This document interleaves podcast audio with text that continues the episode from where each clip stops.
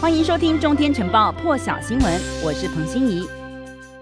好了，伊丽莎白女王二号呢，在这个英国的推特上面发文，航舰伊丽莎白女王号配备十八架。F 三五 B 逆踪战机将执行第一次作战部署，率领皇家海军舰艇组成的舰队，包括驱逐舰、巡防舰以及补给舰各两艘的航舰打击群，从南海航行到东亚，航行亚洲海军海域，以及造访日本和韩国，甚至印度和新加坡，并且另外和十几国要进行联合军演。英国政府是在今年一月四号宣布，皇家海军三十八年来建立的第一个航舰打击群已经具备出奇作战能力，代表六万五千吨的伊丽莎白女王号航舰上，F 三五战机和直升机这些空中军备，以及护航的驱逐舰、巡防舰和舰艇的这个补给舰，都可以在接获命令五天之内备妥部署。现在在亚洲海域的外国军舰，还有一艘法国两栖突击舰，以及两艘美国海军的航空母舰，其中一艘是驻地在日本的雷根号。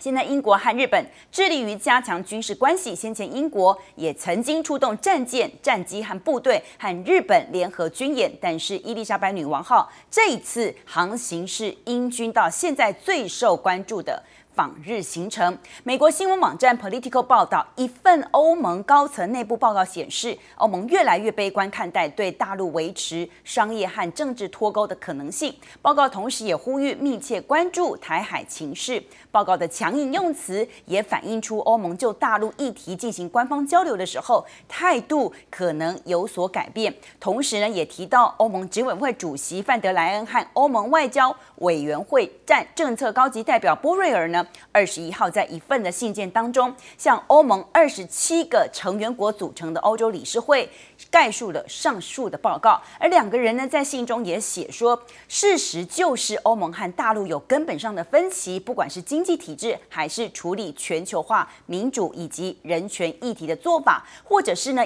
与第三国应对的方式都有不同。而这些分歧在可预见的未来，可能还是会持续，不应该刻意隐瞒。波瑞尔。同时也证实，已经将这一份大陆议题报告送到欧洲理事会了。美联社一张印度新德里临时设置的露天集体火葬场的照片，里头可以看到火葬场员工手边的工作没有停过，而且呢，他们也说患者就像动物一样死去，因为死者太多了。现在祈求让死者灵魂解脱的这个宗教仪式呢，被迫全部跳过。有家属无奈表示，患者甚至不能安稳的死去。印度昨天新增的数字是超过三十四万例，将近三十五万例，而今天就是新增超过三十五万例的新冠病例，有两千八百一十二人染疫死亡，已经连续五天创下全球单日确诊纪录。美联社、BBC 都以印度第二波新冠疫情失控报道，单日新增确诊一天比一天还要高。专家指出，实际上死亡的数字可能更高，因为许多疑似案例都没有记录，或者是说被归类为其他的死因。现在，印度许多城市已经没有病床收治患者，民众被迫要自己想办法在家里治疗。可是，黑市的药品、氧气瓶、制氧机这些价格不断的飙涨，还有假药的充斥，许多人因为治疗不及而死去。BBC 记者呢就打电话来询问印度当地有几家氧气瓶的供应商，大部分开价都是平常的至少十倍以上。现在说一罐氧气五万卢比，大约是新台币一万八千多块，平常只要六千卢比，大约新台币两千多块就可以买得到了。现在是找不到。买不到、买不起这样的故事，现在在印度到处非常普普遍。当然，大部分印度人连这些也负担不起，因此已经传出了好几起民众因为买不起黑市卖的这些基本药品和氧气而死在医院的门口。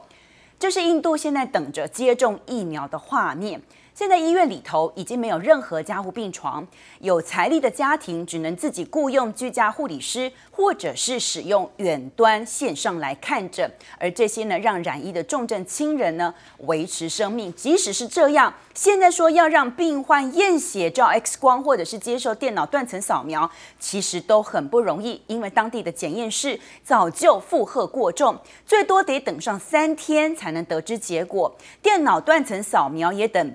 要排队好几天才能做得到，这也导致说医生是没有办法及时评估患者他们的病况发展，加深治疗的难度，而这些延迟其实正导致许多病患的生命受到威胁，就连要确定是不是染疫的 PCR 核酸检测，现在也要等好几天。才能有结果，因此 BBC 记者就说，有病患虽然找到病床，可是因为拿不出确诊报告而无法入院治疗。也有些医院拒收的理由是，现在医院里头已经没有氧气可以供应，正面临可能即将发生一场大悲剧。甚至还有医生要病患家属自己去买治疗新冠的药品瑞德西韦，可是世界市场上其实已经卖到缺货。那这些人呢，他还能只能去黑市来花高价买，但黑市呢？又有假药，因此现在印度民众就算要试一把，也要来试一试。可见他们现在面对疫情还有医疗资源短缺的一个绝望的程度。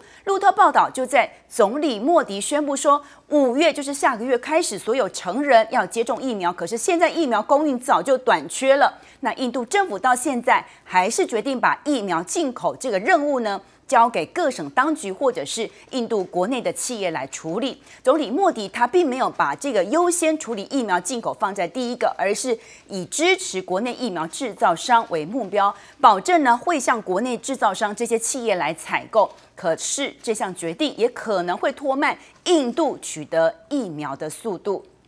现在，印度快报分析，印度海啸式的第二波新冠疫情正在重创印度这个最富裕的阶层，像是孟买现有的病例当中，超过九成其实是来自中高产阶级的人，剩下不到百分之十才在贫民窟。全境现在是不分贫富贵贱，都已经找不到病床，医疗用氧气瓶用光了。也就是说，在死亡面前，你没有特权。各大城市的有钱人哭天喊地求救，银行家到推特上面为他们的朋友、家人来寻求医疗帮助，就连金融大亨也拜托人们，无论如何，不管是在室内室外，都一定要戴上口罩。那这些人其实。在过去，在印度都是享有绝大多数印度人没有办法想象的一种特权，现在也只能卑微的祈求医院让出病床，还有供氧设备。连世卫秘书长谭德赛都出面说，现在的印度真的是一个令人心碎的时刻。我们来听听看谭德赛的说法。Many countries are still experiencing intense transmission, and the situation in India is beyond heartbreaking. WHO is doing everything we can, providing critical equipment and supplies, including thousands of oxygen concentrators,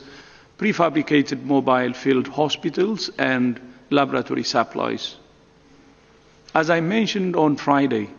WHO has redeployed more than 2,600 staff to support the response on the ground.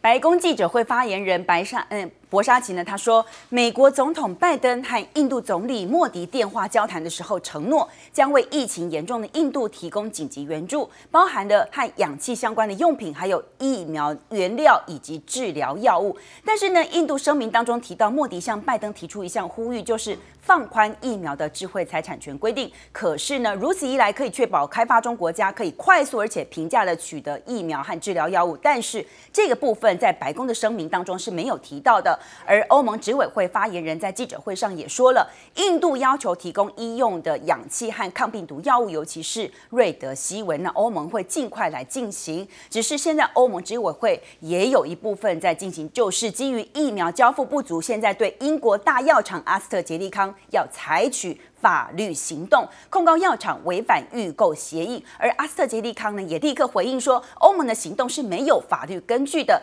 欢迎借由这次机会来尽快解决争议。同时，药厂还指出，公司是完全遵守和欧盟执委会的预购协议，预定是依照公司的预估，在四月底之前对欧洲国家交付近五千万剂的疫苗。除了印度之外，土耳其总统埃尔段在内阁会议之后的电视转播演说也宣布，二十九号晚间到五月十七号清晨要全国全面封锁，所有工作场所暂停活动，各级学校全面停课。不管就宵禁时间的长短，还是封锁程度而言呢，这个部分将会是土耳其针对新冠肺炎实施的。最严厉防疫措施，因为卫生部长宣布，土耳其其实从三月就进入第三波的疫情，百分之七十五新增病例感染英国变种病毒，而欧洲现在正在重新开放，土耳其必须尽速将单日确诊病例降低到五千例以下，否则将没有办法避免会在这个包含观光、教育以及贸易这些面向上面，让欧洲对土耳其形成。一个重担，更多精彩国际大师，请上中天 YT 收看完整版，也别忘了订阅、按赞、加分享哦。